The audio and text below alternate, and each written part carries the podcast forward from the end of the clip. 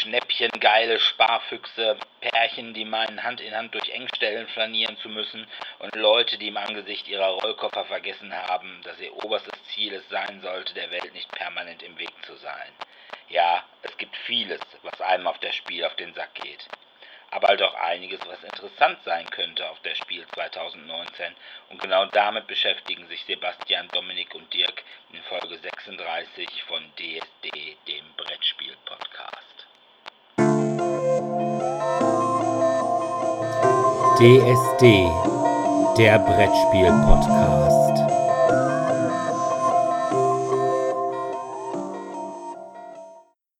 Ja, hallo erstmal und willkommen zur 36. Folge von DSD, dem Brettspiel-Podcast. Und bevor wir uns mit unserem eigentlichen Thema, nämlich unseren Erwartungen und heißen Scheiß, den wir uns auf der Messe angucken wollen, beginnen, fangen wir natürlich erstmal wieder mit den Medien an. Und da habe ich bei Netflix etwas gesehen, was ich vorher schon gesehen hatte, was auch kein Wunder ist, weil die Serie ist eigentlich von 2006. Und zwar habe ich sämtliche Staffeln von The IT Crowd gesehen. Ach, herrlich. herrlich. Die IT Crowd, möchte man sagen, ist The Big Bang Theory nur in besser. Es geht darum, um im Wesentlichen drei Leute. Um Roy Trennerman, gespielt von Chris O'Dowd, um Maurice Moss, gespielt von Richard Ayoade, und um Jen Barber, gespielt von Catherine Parkinson, die in einer Firma, der Firma Rainholm, die IT-Abteilung, ja, sind. Und die sitzen im Keller und eigentlich will keiner was mit ihnen zu tun haben, außer der Computer streikt mal irgendwann. Dann ruft man da an und dann sagt Roy den wunderbaren Signature-Satz: Have you tried? Turn it off and on again. Ja, oder im Deutschen auch: Hallo IT, haben Sie es schon mit Ein- und Ausschalten versucht? Genau, was irgendwie ja auch nicht funktioniert, weil? Es ist köstlich. Ähm, nachher kommt auch noch jemand, der unten in diesen Räumlichkeiten lebt, nämlich Richmond, gespielt von Noel Fielding. Ja, es ist einfach lustig. Es ist grausam lustig, muss man gucken. Haben die meisten von euch wahrscheinlich schon gesehen. Ich hatte es auch schon gesehen und zwar gab es das auch auf YouTube immer mal einzelne Folgen.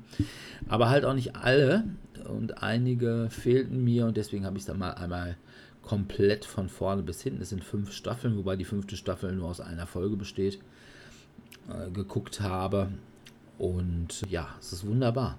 Vor allem gibt es in der fünften Staffel tatsächlich, da hat Maurice Moss einen Brettspielclub und macht da auch so einen Videoblog, der anfängt mit Game Board. Also ein ziemlich langweiliger Trailer, und irgendwann lässt er sich dann von Douglas Rainholm, dem Chef der Firma, den guten Tipp geben, um endlich mal zu Selbstbewusstsein und ein bisschen Spritzigkeit zu kommen. Gäbe es für ihn eine Lösung, die er auch präferieren würde, und zwar Women's Slacks. Also, ja, was sind das so? Frauenhosen mit Elastan. Und die trägt Maurice dann und dann gibt es voll die fancy Ausgabe von Gameboard. Also wunderbar. Es sind super Sprüche drin. Und ich gebe nur den Tipp, guckt es auf Englisch. Auf Deutsch ist es scheiße. Was? Aber sorry, my English is not so good. And Und so I cook it in Deutsch. Ja, aber auf Deutsch ist es echt scheiße. Muss man sagen. Es ist wirklich scheiße übersetzt. Aber was man auch noch sagen muss, jeder von denen, die da mitspielt, wäre ein besserer Doctor Who als Jodie Whittaker. Zu der ich später nochmal komme. Oh, oh, oh, harte Worte. Ja, Richard Ayoade wäre der Doctor Who für mich gewesen. Oder auch Chris O'Dowd. Wobei ich weiß, ob Chris O'Dowd das noch machen würde. Nein, ich weiß es nicht. Ja, man weiß es nicht. Oder auch Noel Fielding. Der wäre auch super. Oder Matt Berry, der den einen jungen Douglas Reinholm spielt. Naja, gut. Sebi, du warst im Cinematografen. Genau, ich war mal wieder im Kino und habe mich für euch gegruselt. Ich war im zweiten Teil der Erfolgsverfilmung oder Neuverfilmung von Stephen Kings It oder auf Deutsch S, Teil 2. Und ich war positiv überrascht. Also ich gehe selten ins Kino in irgendwelche Gruselfilme, wobei sich das auch schon mittlerweile ein bisschen relativiert hat. Und das war wirklich eine alter Schwede, da habe ich stellenweise ganz schön äh, geschluckt. Äh, nicht aufgrund der Heftigkeit Ist dir die Hose des. nass geworden? Nee, ganz so schlimm war es nicht. Also, es war Hätte mich schon. mitgenommen, dann war, hätte ich dir das schweißnasse Händchen gehalten. Ja, das, äh, das glaube ich hier. Nee, also es war schon sehr erschreckend stellenweise. Also ich habe einfach nicht damit gerechnet, dass die das so realisieren oder so oder ähnlich. Ich habe einige neue Deine Mutter-Witze gelernt und diese Mischung aus eben gruseliger Atmosphäre und angeknüpfter Was wäre wenn und überhaupt, finde ich eigentlich ist ganz gut gelungen. Also es ist wirklich gut gelungen. Inhaltlich geht es ja darum, dass die sechs Jugendlichen, die anfangs zusammen waren und den Clown Pennywise besiegt hatten, grob wussten, irgendwann kehrt der zurück. Und dem war auch so, und zwar sind alle in die Welt verschwunden, außer einem. Und ich finde jetzt gerade den Namen nicht. Aber der ist auf jeden Fall da geblieben. Und hat sich entschieden, hier, pass auf, ich achte darauf, ich will nicht, dass das irgendwann wieder passiert. Und so lebt jeder erstmal für sich sein Leben mit manchen Irrungen und Wirrungen, die erst im Laufe des Films aufgeklärt werden. Es gibt sehr, sehr viele Rückblenden zur Jugend, wo dann immer darauf hingewiesen wurde, wie es zu welcher Idee kam und wie es zu welcher, ja, auch persönlichen Marotte geführt hat. Und durch diese Rückblenden wird halt das Charakterliche der Darsteller deutlich hervorgehoben. Also du fieberst sehr stark mit mit den Akteuren und dass der eine eben so ein Großmaul ist und der andere ist halt eher so der verschlagenere, ruhigere Typ und besonders tragisch ist, dass direkt am Anfang sich als eben einer der Jungs erfährt, dass Pennywise zurückkehrt, er sich dazu entschließt, sich direkt umzubringen, um eben nicht sich nochmal diesem Grauen stellen zu müssen. Und das wird dann auch thematisiert und aufgedröselt und hier und da und warum man das gemacht hat. Ich finde es von der Umsetzung her sehr gut. Also zum einen muss ich sagen, habe ich den zweiten Teil von Stephen Kings Verfilmung aus den 80ern nicht mehr ganz auf dem Schirm gehabt. Es ist auch schon lange her, dass ich den gesehen habe. Von daher wusste ich nur so grob, warum, was und wie und überhaupt. Und natürlich dank neuer technischer Umsetzung ist das einfach äh, schwer genial. Und das drumherum ist es einfach ein guter Film, ist wirklich ein guter Film. Also man gruselt sich, definitiv. Er ist auch relativ lang. Also ich muss mal schauen. Bla bla bla. Dann erschienen, dort erschienen. Hm, verdammt, steht jetzt natürlich nicht dabei, wie lange er genau ist. Und er ist einfach gut. Also ich empfehle ihn wirklich weiter. Auch mit den Kostümen und muss man einfach sagen, ist wirklich gut umgesetzt. Also ich finde den neuen Pennywise durchaus gruseliger als den alten. Definitiv. Auf der, auf ja. der anderen Seite, also jetzt vom reinen Aussehen her, auf der anderen ja. Seite bin ich nicht sicher, ob ein Film, der ja damals in den 80ern, wo ja mit quasi einem Film ausgekommen wurde, naja, es war eine jetzt, Miniserie. Nee. So. Der ursprüngliche Die, It war ein Film. Ja, den konntest du dann als einen Film kaufen, aber erstmal ist er als Miniserie erschienen. Ach so, okay. Es sind ja auch dann im Grunde genommen zwei, damals, also dann, als es dann irgendwann mal auf DVD rauskam, waren es ja dann erstmal zwei DVDs und da war ja dann auch erstmal die Geschichte der Kinder und dann die Geschichte der Erwachsenen. Und das hat auch irgendwie dann zusammen fünf Stunden gedauert oder sowas. Boah, ich meine, so lang wäre der nicht gewesen. Ich habe den auf Video gesehen, aber ich meine, länger als zweieinhalb Stunden war der nicht. Ich bin mir ziemlich sicher, dass der länger war. Aber ich würde jetzt zwei, ah doch, ich würde glaube ich schon als zweieinhalb Stunden bestimmt, also mindestens drei Stunden. Okay. Ich glaube mindestens, dass jeder der, der beiden Teile, sowohl der lange. Kinderteil als auch der Erwachsenenteil, mindestens eineinhalb Stunden ging. Die, die gehen in der Tat recht lange. Also man, man sitzt lange. Wir hatten auch viele im Kino, die kurz mal irgendwohin verschwunden sind, zum Pipi machen oder sonstigem. Und das, das war auch für mich stellenweise hart. Also er hat natürlich dann auch so ab und zu seine, seine zähen Augenblicke, wo ich dachte, oh Mann, verdammt, haben wir noch Popcorn, aber kein Popcorn.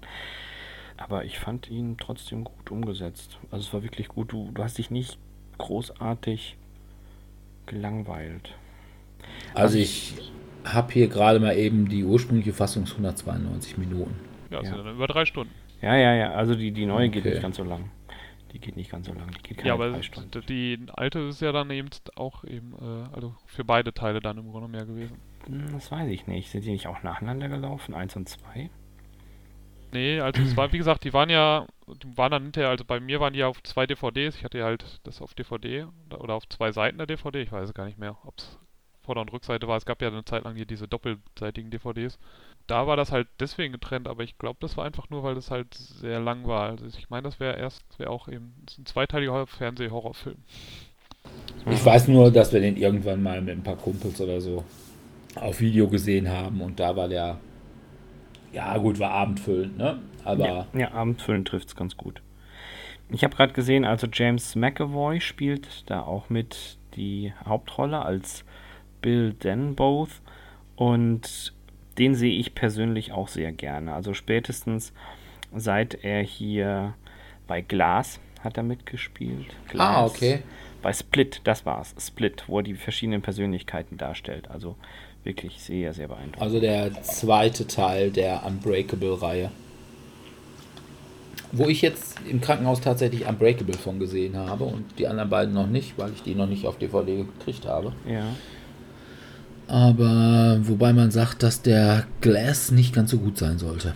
Der letzte. Ja, äh, es kommt immer darauf an, was du erwartest. Also, ich habe den ja auch im Kino gesehen, weil wir halt einfach rechtzeitig uns um Tickets bemüht haben. Und pff, ja, kann man sich im Kino angucken, muss man ehrlich gesagt nicht. Ich fand ihn auch nicht so gut. Wobei er sehr viel Spiel lässt für weitere Handlungsstränge. Okay. Ja, gut. Nur eben Dann, nicht mit äh, dem einen oder anderen Charakter. Ja. Dann hat Dominik Superhelden geguckt.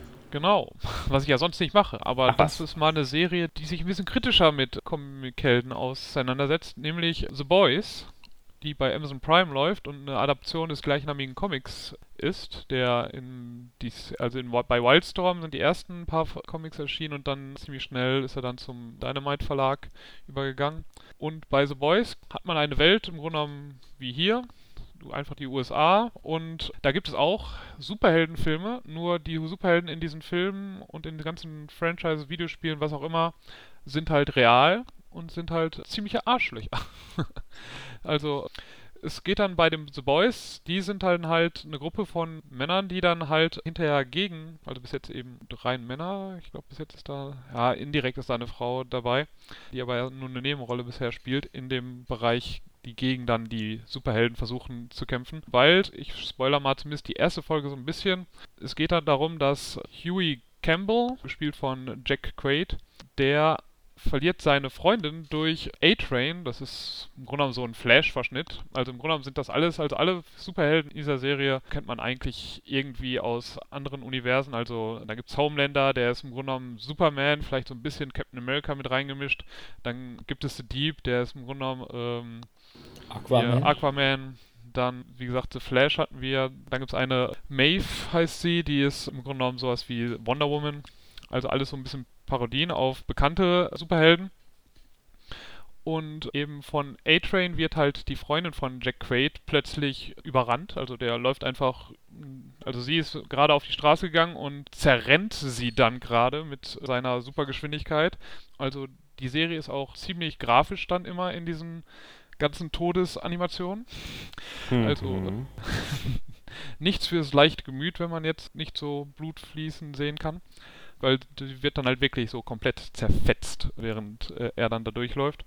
Und dann bekommt er halt kurz danach in seinem Laden, wo er arbeitet, Besuch von Billy Butcher, der von Carl Urban gespielt wird. Und der möchte ihn äh, dazu bringen, A-Train eine Wanze mhm. zu zuzulotsen, indem er, also es wird halt bekannt, dass A-Train das gemacht hat und damit er dann halt unterschreibt, dass er darüber nichts niemals was sagen wird in der Öffentlichkeit, dass das passiert ist, verlangt er dann halt, dass er sich direkt bei ihm entschuldigen kann und soll ihm dann eine Wand untersetzen, was nicht ganz so gut funktioniert, wie man dann sehen wird. Und sie werden dann schnell mit einem anderen Superhelden konfrontiert, den sie dann erstmal ausschalten müssen oder ruhig stellen müssen, damit sie ähm, nicht sofort aufliegen und daran binden sich dann einige weitere kuriose äh, Vorfälle, wodurch sie dann versuchen, langsam an das Geheimnis der Superhelden und ihre eventuellen Schwächen heranzukommen.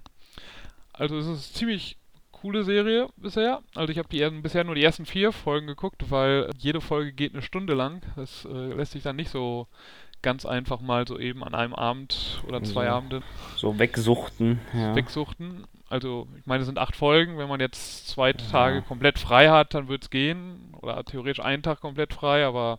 Wer hat denn schon zwei Tage komplett frei? Außer wie Dirk, der ab und zu im Krankenhaus ist. und da aber ist ja auch nicht frei. Das stimmt, da ist auch nicht frei.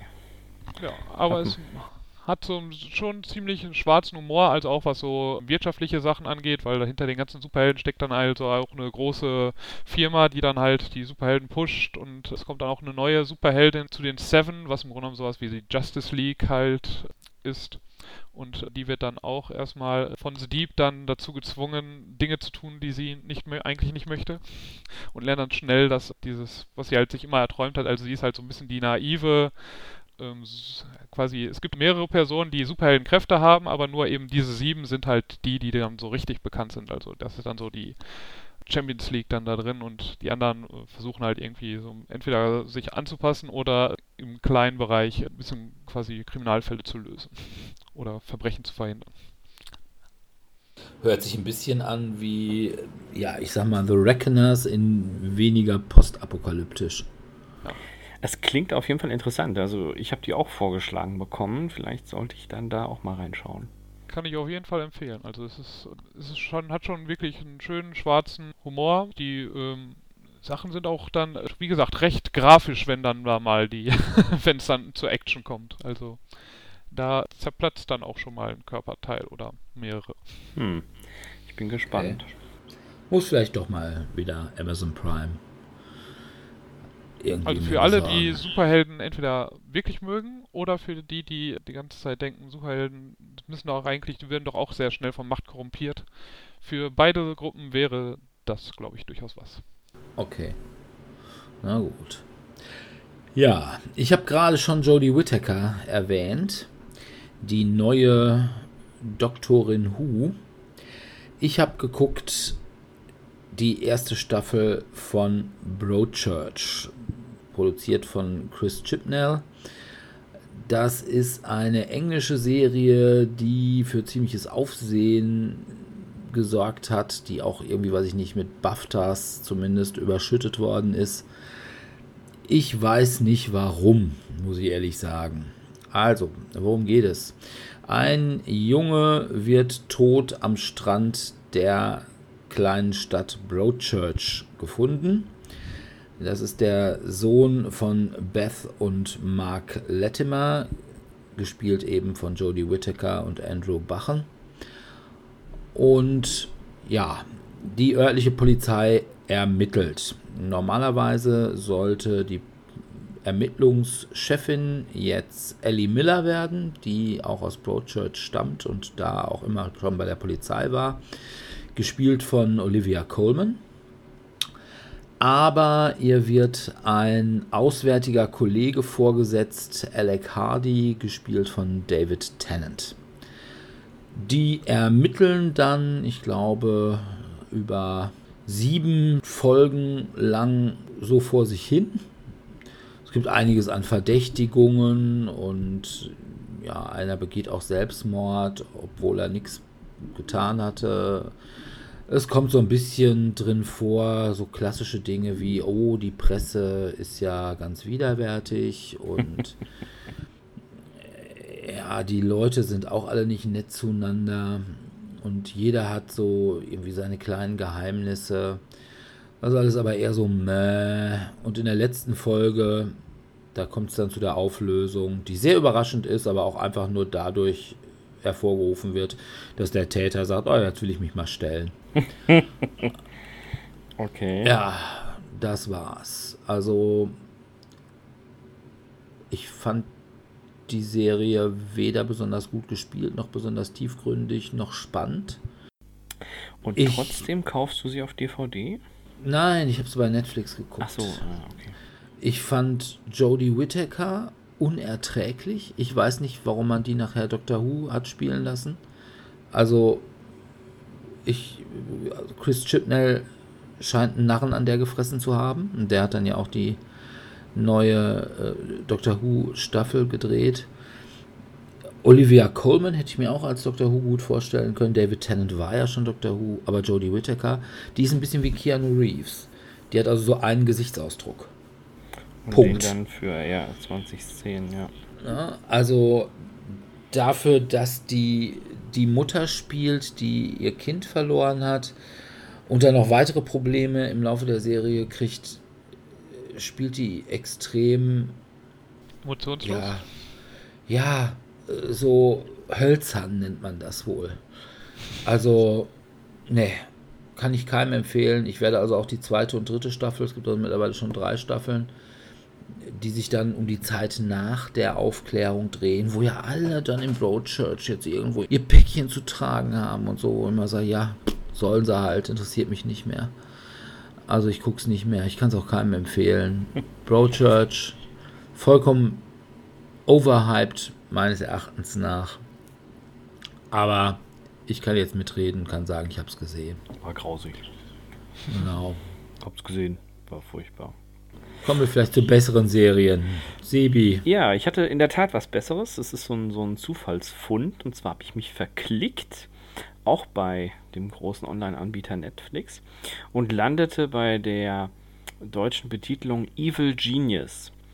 Und das englische Original ist True Crime und hat den Untertitel Murder of Brian Wells. Jetzt denkt sich jeder, boah, was? Das klärt auf, wie Brian Wells gestorben ist. Dann sage ich, ja. Und für diejenigen, die nicht so genau wissen, wer Brian Wells war. Es gibt einen Film basierend auf diesem Verbrechen. Es ist eine wahre Begebenheit. Und zwar hat äh, Anfang 2000, das müsste ich glaube 2000 2002 oder 2003 gewesen sein, in den USA ein, die sogenannten Pizzabomber-Morde stattgefunden. Und dabei wurde ein Pizzafahrer an einen eher entlegeneren Ort bestellt, konkreter an einen Funkmast. Und dort lieferte er brav seine Bestellung ab und wurde überwältigt und wachte quasi auf mit einem Halsring mit einer riesigen Manschette um den Hals und einer Bombe, die an seinen Körper geschnallt war. Und dann bekam er mehrere DIN A4 Seiten mit Anweisungen, was er wo tun muss. Und so nach dem Motto, fahre an Punkt A, dort findest du ein Handy. Rufe folgende Nummer an, wenn du dort bist. Du hast nur 45 Minuten um eben am Ende den Schlüssel zu bekommen, mit dessen Hilfe er diesen Halsring und somit auch die Bombe von seinem Körper lösen könnte. Und eine dieser Aufgaben ist halt auch, überfalle eine Bank. Und das hat er tatsächlich gemacht. Also der Brian Wells, das ist der Name des Pizzaboten, hat tatsächlich einen Bankraub begangen, mit einer Bombe umgeschnallt äh, ging dort rein, hat die Bank überfallen und wurde anschließend von der Polizei allerdings davor gestellt. Was dazu führte, dass er eben diese Schnitzeljagd nicht weitermachen konnte, die Beamten sich auch nicht auf seine Beteuerungen eingelassen hätten, dass und, und dass das alles funktioniert und dass das kein Witz sei und hier und da. Und Brian Wells starb an diesem Tag vor der Bank, als diese Bombe detonierte. Und die Geschichte handelt eben davon, wie dieser Fall geklärt wurde. Und ja, das ist echt spannend. Also es sind nur vier Episoden. Mit verschiedenen Übertiteln, wo es dann auch darum geht, ja, die Geisel, wo dann erstmal Brian Wells die Geisel quasi hinterfragt wurde und und und. Im Teil 2 geht es um eine Leiche, die gefunden wurde und was das mit diesem Mord zu tun hat oder nicht. Teil 3 geht es um die Verdächtigen, die im Fall mittlerweile aufgetaucht sind, wer da wie wo eine Rolle gespielt hat. Auch während der Vernehmung und danach sind immer Originalvideos und auch Vernehmungsprotokolle dabei. Das finde ich sehr gut. Es werden auch Interviews geführt mit den Beteiligten, sowohl den Marshals, die da vor Ort waren, als auch mit den FBI-Agents, die daran dabei waren. Ich fand die Serie wirklich gut. Es wird auch am Ende aufgeklärt, also wer, wie, wo, was war.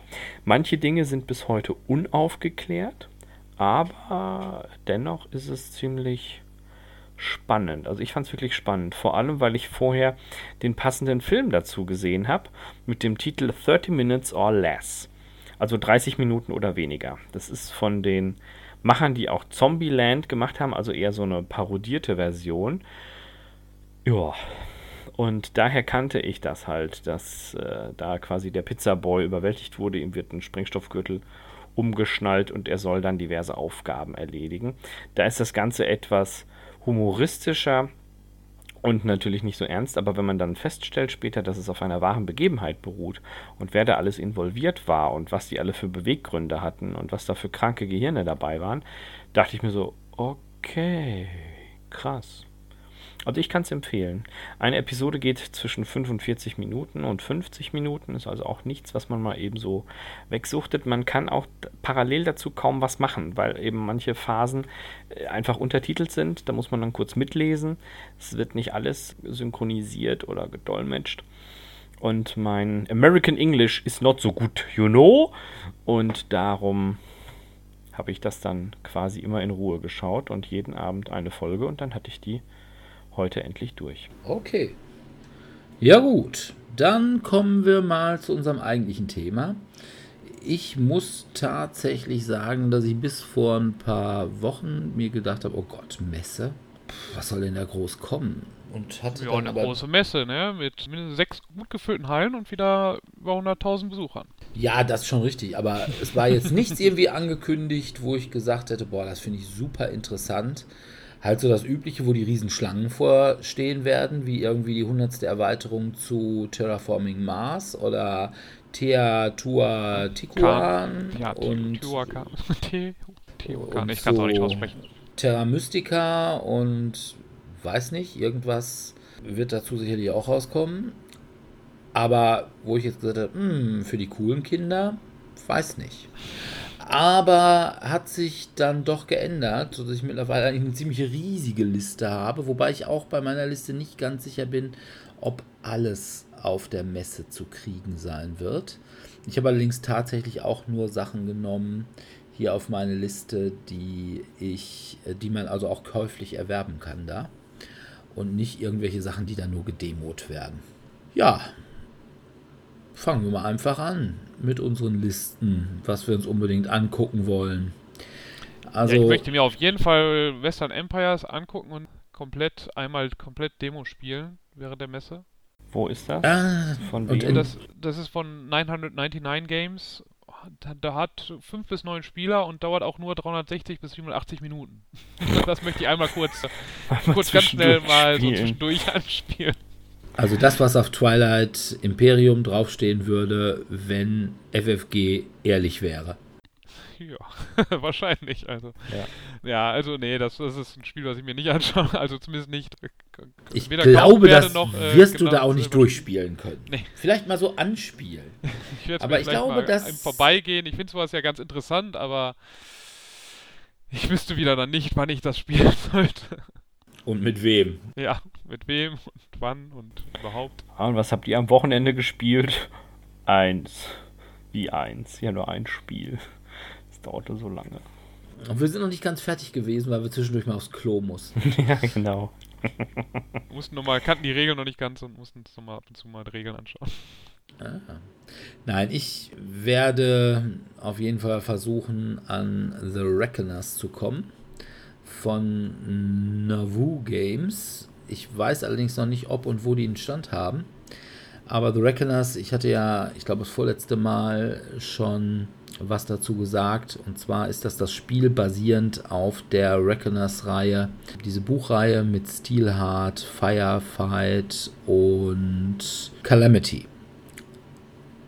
Mit den Epics, also auch Superhelden, also quasi so ein bisschen wie The Boys. Superhelden, die Arschlöcher werden und man ist halt kooperativ diese The Reckoners oder auf Deutsch die Rächergruppe die dann versucht, diese Epics auszuschalten. Man muss allerdings erstmal feststellen, was ist die Schwäche des Epics, um den überhaupt umlegen zu können. Dazu muss man erstmal so mindere Epics herauslocken, die umlegen, bis dann überhaupt der High Epic, in dem Fall ist es dann wohl Steelheart, rauskommt und man den umlegen kann. Also scheint eine sehr buchgetreue Umsetzung zu sein und da ich das Buch ganz gut finde, finde ich das Spiel schon recht interessant. Sind auch ja. nette Püppchen bei. Ja. Also das ist jetzt so der Moment, wo ich sagen muss, dass ich mich wieder total Bombe vorbereitet habe für heute. Ja, das haben wir gemerkt. Und zwar stand ich da, ich sagte, wo finde ich denn die Liste überhaupt über die Dinge, die wir sprechen? Und Dominik sagte schon, ja, du kannst ja mal eben die 700 Spiele schnell durchlesen und dir dann eins aussuchen, worauf ich ihn sagte, 700, bei mir sind es 1005. Sagt er, oh ja, sind schon wieder mehr geworden. Und daraufhin habe ich das gemacht, was ich immer mache, wenn ich mir nicht sicher bin, was ich so tun soll. Ich greife mir einfach irgendwas raus und fange an. Und dieses Spiel stach mir besonders ins Auge. Wir haben im Übrigen im Vorfeld auch noch nicht darüber gesprochen. Es ist also gerade ein Zufallsfund, liebe Hörerinnen und Hörer oder Hörerinnen es. Es ist Kartoffelkrieg. Jetzt denkt ihr wieder, was? Nein, das hatte was ich. für ein sucht er sich da Was hat er denn da schon wieder gefunden? Alter, das, das sieht so witzig aus. Das ist. Ähm, von wem ist das denn? Designer Michael Craftwell und Corey Wright. Publisher Massive Games LLC. Äh, Kartoffelkrieg. Ähm, das weiß ich gar nicht, ob es dieses Jahr überhaupt rauskommt. Es steht drauf 2020. Die Grundidee finde ich sehr lustig. Es gibt Promo, Bilder davon. Man sieht einen Tisch, einen einfachen Küchentisch oder auch einen Brettspieltisch mit Kartoffeln, also richtige essbare Kartoffeln, an die diverse Plastik-Equip-Teile angesteckt sind, wie zum Beispiel äh, Arme, Greifarme oder große Waffen, kleine Waffen, ein Panzerschild oder ähnliches. Naja, und beschrieben wird es ein äh, leichtes, familienfreundliches Kartoffelkriegsspiel, wo man einfach, wie ich gerade beschrieben habe, normale Kartoffeln nimmt, irgendwelchen Kram dran steckt und sie dann als, ja, ich sag jetzt mal, Roboter über den Tisch laufen lässt, bis der eine den anderen abgeschossen hat. Es erinnert mich von den Plättchen, die da angewendet werden, so ein bisschen an X-Wing, auch so wie man so Gegenstände um, umfährt und wie weit, so mit Zoll und Distanz und äh, wenn man einen Greifarm abt, habe ich schon gelesen, so nach dem Motto, ja, er hat zwar kein Schild mehr, aber mit dem Greifarm hat er sich einfach irgendwo eine Waffe geklaut. Und dann dachte ich mir, es könnte echt witzig sein.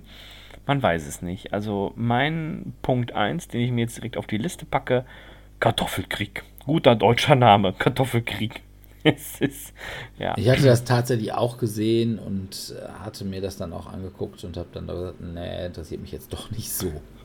Ich bin ja nicht so der Gemüsefreund. Ach was. Also von daher.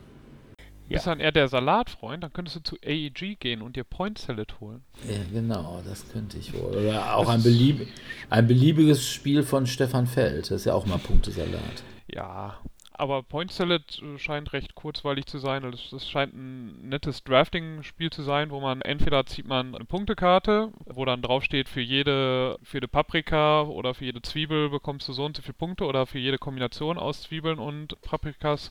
Oder du ziehst halt darunter eben die Paprikas und es gibt aber teilweise auch Minuspunkte und man, ich glaube, das Spiel geht dann halt irgendwie 15, 20 Minuten und dann scheint es auch relativ kurzweilig zu sein. Von daher fand ich das jetzt gar nicht mal so uninteressant. Also so eine Art Sushi Go. Genau, aber es scheint sogar fast sogar noch ein bisschen schneller zu sein. Aber Oh, ich okay. fand sah bei AG ganz nett aus. Okay, ich muss ja immer irgendwas mal, irgendwann mal was bei AEG kaufen können, damit ich diese Tüte von denen kriege.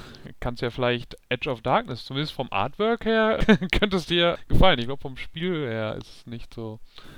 Ja, ich fand, ich fand dieses Jahr wieder nicht so richtig viel bei, bei AEG, wo ich sagen würde, Also dass. Age of oder Age of Darkness ist ja so ein hier wie so ein kein Deckbilder, sondern Kartbilder, also wo man halt wieder so durchsichtige Karten, glaube ich, hat und dann äh, die zusammenpacken muss, nur jetzt mit ein bisschen mehr Thema als Mystic Vale, glaube ich.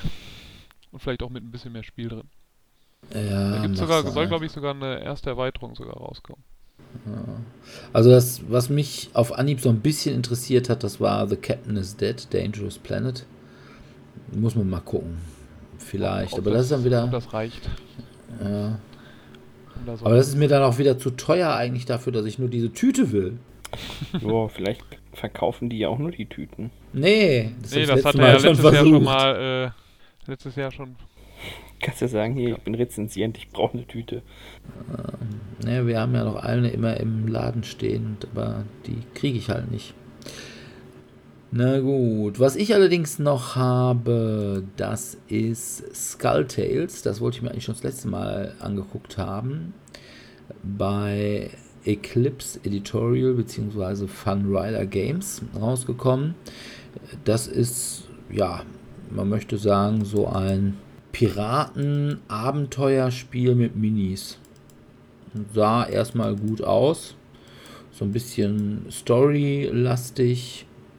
Könnte ich mir ganz gut vorstellen.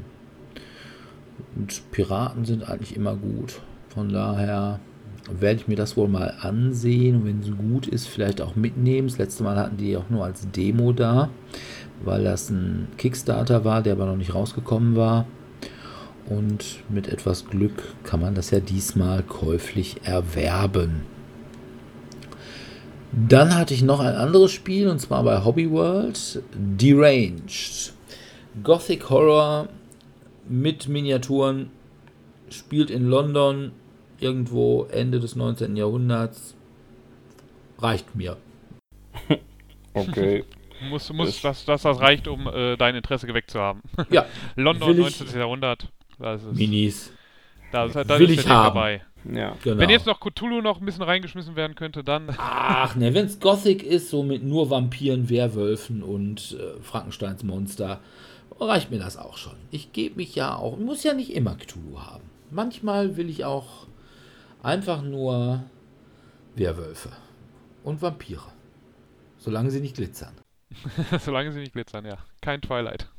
Kein Twilight. Kein Twilight, ja. Ich habe noch was Lustiges gefunden. Und zwar, nach meiner lustigen Klicktaktik, landete ich bei, kurzer Trommelwirbel, Dragon Boats of the Four Seasons. Und das ist von Michael Schacht designt worden. Von Maple Games wird's rausgebracht. Ich habe keine Ahnung, worum es geht. Hab einfach mal quer gelesen, was man da so tun muss.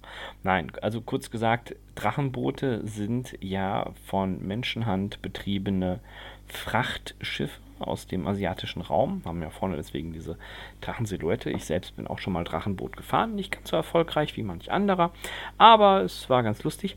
Und die haben jetzt ein Spiel dazu rausgebracht, wo sie sich doch mal wieder so den Basis Ideen des Drachenbootes widmen, dass man damit eben Waren und ähnliches durch die Gegend geschifft hat. Und auf den Fotos sind bis dato eher Entwürfe und auch die ersten.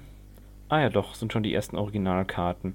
Ja, wo man sich dann halt entscheiden muss. Nimmst du drei Leute mehr mit, dann kannst du schneller fahren. Oder packst du dafür eine Karaffe mit dabei, weil die Karaffe sorgt natürlich dafür, dass du mehr Speicherraum hast. Und die Frage ist ja, wen setzt du an welche Stelle von deinen Ruderern, damit die schneller vorankommen?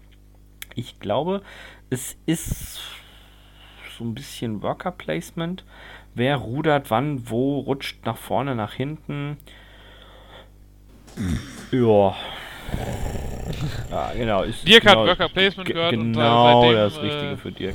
Ja, man muss halt Hä? Reis essen, um auf dementsprechend Energie zu kommen. Und Reisschnaps gibt natürlich doppelt Energie. Man kann Geld verdienen, du kannst das Boot verkaufen oder auch pimpen. Das ist schon, äh, das hat schon was, ne? Also, hm. Auch dieses Jahr wird die Bundespost wieder Telefonbücher rausbringen. Ja, ja siehst du mal. Passt. Worker Placement Handelsspiel von Michael Schacht. Das hört sich richtig an, als würde es das Blut zum Kochen bringen. Ja, So also richtig. äh, es ist auf 102 Leuten schon auf der Wishlist, ne? Also Ja, ja, das sind dann halt die. Es gibt, ich sage ja auch immer, es gibt immer noch Leute, die ich finde das toll. Ihr Hemd bis oben hinzuknöpfen und Buntfaltenhosen tragen. Ja, ja. Also ich habe auf Oder, jeden Fall, ich fand oder den- Faltenröcke bei den Damen. Ja. Mal gucken. Also habe ich jetzt hier mal kurz ausgesucht, ne? So. Ich habe noch was rausgesucht, wieder, was ich eigentlich letztes Jahr schon, glaube ich, mal erwähnt hatte. Damals gab es das aber nur als Demo. Jetzt gibt es das auch anscheinend zum Verkauf, nämlich die Brettspielumsetzung des Videospiels Crusader Kings. Soll Aha. jetzt beim Fria Legion, keine Ahnung, Verlag, herauskommen. Die wären in Halle 6 C114. Das werde ich mir auf jeden Fall mal anschauen, wie die das umgesetzt haben. Dieses sehr komplexe Videospiel, wo es um Herrschaft im Mittelalter geht und man eigentlich eben eher so ein, quasi seine Familie führt. Da bin ich drauf gespannt und wo ich jetzt gerade bei Videospielumsetzungen sind von einem kleinen unbekannten Verlag, kommen wir dann zum großen bekannten Verlag. Cosmos bringt City Skylines raus, was ja sich auch ziemlich gut verkauft hat. Da fängt Dirk jetzt wieder gleich an zu schnarchen, weil es wird eine Stadt aufgebaut mit Tile-Placement und modularem Board und ja. Kommt hinterher Godzilla. Aber es ist anscheinend kooperativ, was ich interessant finde. Also da bin ich mal gespannt, wie das umgesetzt wird. Also von daher. Wichtig also es ist kommt nur, nicht, ob zum Schluss Godzilla kommt. Nein, das ist ja nicht SimCity, es ist City Skylines. Und City Skylines Ah, hat okay. das nicht. Die, die sind aus einem anderen Spiel. Also das Einzige, was bei SimCity lustig war, haben sie rausgelassen. Genau. Das heißt, da wirst du leider keine Chance. Also Cosmos äh, ist übrigens, falls sich jemand für City Skylines das Videospiel und vielleicht dann auch das Brettspiel interessiert, die sind wieder in Halle 3, 3 am Stand B112. Ich habe aber noch ein Spiel von Asmodee, was insofern bemerkenswert ist, als Asmodee eigentlich noch nicht wirklich angekündigt hat, was sie an Neuheiten rausbringen, zumindest noch nicht bei BGG. Aber eins haben sie zumindest schon auf der GenCon vorgestellt, und zwar ist das das Spiel Aftermath. Aftermath ist ein Spiel, was bei Platet Games rausgekommen ist, also bei dem Entwicklerstudio von Asmodee, die sind ja auch nicht mehr selbstständig. Und zwar ist es das dritte Spiel in dieser Spielbuchreihe. Das erste war Herr der Träume oder auf Englisch Stuffed Fables. Das zweite war Comanauts und jetzt eben Aftermath. Dabei geht es, man spielt wieder in einem, ja, in so einem Spielbuch, in so einem Ringbuch. Und thematisch geht es um ein Endzeit-Szenario, in dem man aber Tiere spielt. Zum Beispiel ein Meerschweinchen mit mangelnder Aggressionskontrolle. Also es sind tatsächlich alles so kleine Tiere, Meerschweinchen, Hamster, Eichhörnchen, sowas. Und die aber alle dann eben auch so mit postapokalyptischen Waffen ausgestattet sind, allerdings alle so in der Eichhörnchen- oder Hamstergröße. Also anstelle eines Speers hat man eben einen Bleistift. So viel kennt man ja schon von Herr der Träume. Aber der Hintergrund ist vielleicht so ein bisschen erwachsener als bei Herr der Träume. Von daher, ich fand Herr der Träume grundsätzlich ja eigentlich gar nicht schlecht. Aber das war mir dann halt doch ein bisschen zu kindlich für mich persönlich. Also man kann es sicherlich mit Kindern spielen. Ich hatte da ja auch die Rezi bei uns reingestellt. Aber von daher würde ich mir vorstellen, dass ich Aftermath vielleicht sogar ganz toll finden könnte. Weil wie gesagt, von der Idee her finde ich das super mit diesem Spielbuch und auch mit den Minis. Und hier sind auch die Minis wieder durchaus niedlich, aber halt ziemlich die Fighter. Also von daher werde ich mir auf jeden Fall mal angucken. Ich habe ich hab jetzt wieder ein lustiges Spiel gefunden, das habe ich tatsächlich bedingt nach dem Namen ausgesucht. Dominik und ich haben es gespielt. Wir dachten am Anfang, boah, was ein Scheiß. Ist aber doch nicht so schlecht gewesen. Und zwar gibt es von Cat Lady eine Premium Edition. Das wird jetzt wieder die Katzenliebhaber, Liebhaber. Auch bei AEG. Auch bei AEG. Ja, mein Gott, wir sollten aufhören, für die Werbung zu machen. ähm, das wird es vielleicht auch bei uns geben, ne? Also müssen wir schon mal hm, darauf hinweisen. Einfach mal zu uns kommen, vielleicht sagen wir es euch auch, dass wir sowas Cat Lady, die, die, diese Premium Edition kommt noch bei Pegasus auch raus. Ja, also Cat Lady, das ist bestimmt witzig. Also wie gesagt, wir haben es gespielt, Cat Lady, du hast Streuner, musst sie füttern und mit ihnen spielen und sonstiges. Und jeder, der mal eine Katze aus der Nähe gesehen hat oder eine im Haushalt hatte, kann das nachvollziehen. Dirk ist da ja nicht so offen für. Der hat die ja lieber in irgendwelchen Gegenständen auf dem Grund eines Flusses. Aber äh, ich als ehemaliger Katzenbesitzer kann da durchaus mitreden. Und äh, das, äh, glaube ich, könnte lustig sein. Es ist zumindest eine sehr schöne Verpackung. Vielleicht ist es auch einfach nur massive Geldmacherei, weil jetzt das gleiche Spiel in einer schönen Verpackung. Hm, kann natürlich sein, ja. keine Ahnung. Aber sollte das sein, egal, kommt zu uns, gebt uns das Geld, dann kriegt ihr auch von uns die schöne Verpackung, ne? Gut. Dominik. Ja, was ich auf jeden Fall mir holen werde, weil ich es eben gekickstartet habe und es wird jetzt auch auf der Messe verkauft, wird eben die Street Fighter. Nee. Nein. Leider nicht. Das, das, das wird immer weiter nach hinten geschoben und ob die das mal irgendwie retailmäßig verkaufen, bin ich mir. Mir reicht ja schon, sicher. wenn du es kriegst. Aber auf der Messe hole ich mir, jetzt kann wieder direkt wieder anfangen zu schlafen, weil es geht wieder um Städtebau, nämlich Suburbia. Oh. Werde ich mir da kaufen, weil Suburbia das große Manko oder der große Negativpunkt für mich an Suburbia war immer die Grafik und die bringen es halt jetzt nochmal in schönerer Grafik, also wesentlich schönerer Grafik, ähm, auf der Messe als äh, Collectors Edition heraus und die werde ich mir auf jeden Fall holen und was hatte ich noch? Äh, irgendwas genau. Was ich auch noch sehr interessant fand, war, dass jetzt das, das Spiel, was ich schon seit längerem spiele, nämlich äh, Pursuit of Happiness, also die Worker Placement oder Spielervariante von des Spiel des Lebens, Spiel des Lebens. Gibt's, kommt jetzt auf dieser Messe auch auf Deutsch heraus, beim Kobold Spielverlag. In Halle 2 stand B114 so auch sofort mit der ersten Erweiterung die Nachbarschaft, die neue Erweiterung, die jetzt rauskommen soll, Experiences von Atypia Games, die ist glaube ich aber noch nicht dabei. Also unter Atypia Games, da werde ich dann wieder auch vorbeischauen. Die sind wie eigentlich jedes Jahr wieder in Halle 1 und ich denke mal, es wird die gleiche Ecke sein, D137. Okay. Ich habe jetzt noch zwei Spiele, wo ich nicht weiß, ob die auf der Messe sein werden.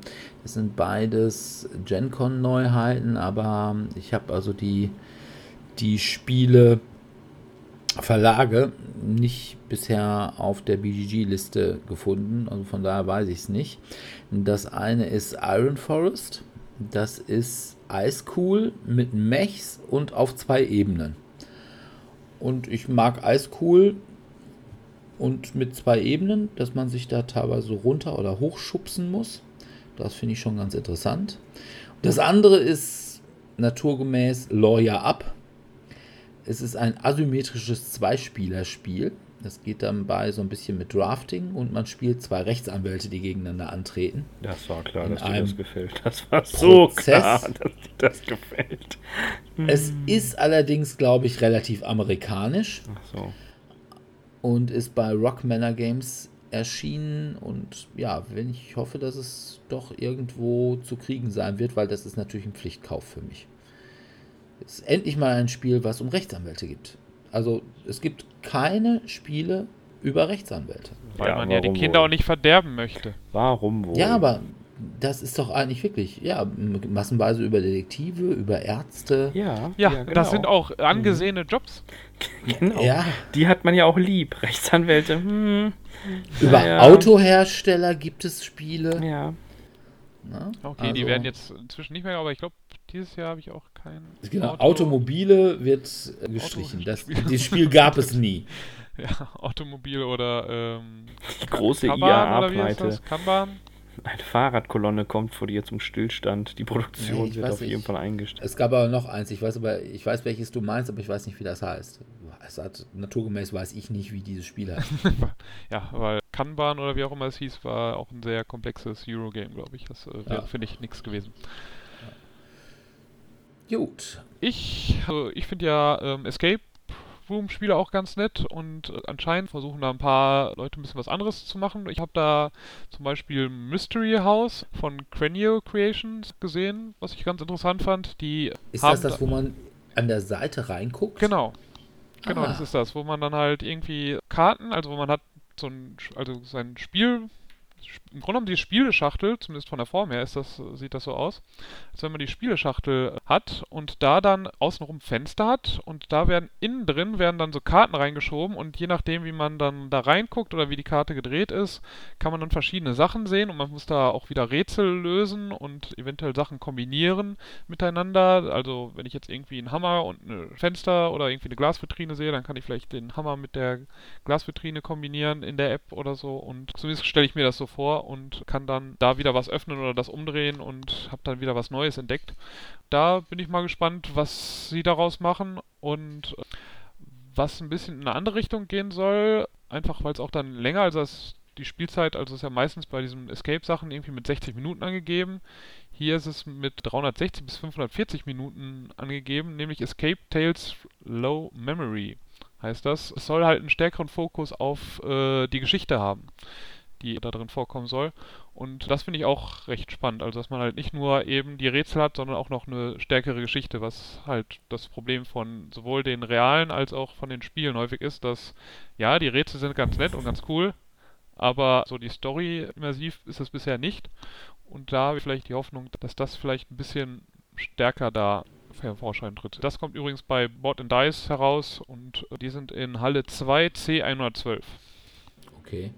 Also dieses Mystery House, das hatte ich auch gesehen, das fand ich auch ganz interessant. Ich habe mich allerdings wirklich gefragt, du musst dann ja da reingucken. Und wenn du jetzt zum Beispiel so einen Tunnel hast, bis zu einem der mittleren Karten, ich weiß nicht, ob man das dann noch so gut sehen kann, weil es ist dann ja auch ziemlich duster da. Ja, ich glaube, die haben, ich glaube, ich hatte gelesen gehabt, dass die empfehlen im Zweifelsfall dann auch, so, man kann ja dann seine Handykamera, also jeder hat ja, man muss ah, sowieso, okay. braucht ja sowieso die App und dann kann man ja äh, das Handy Blitzlichter anschalten, also Handytaschenlampe.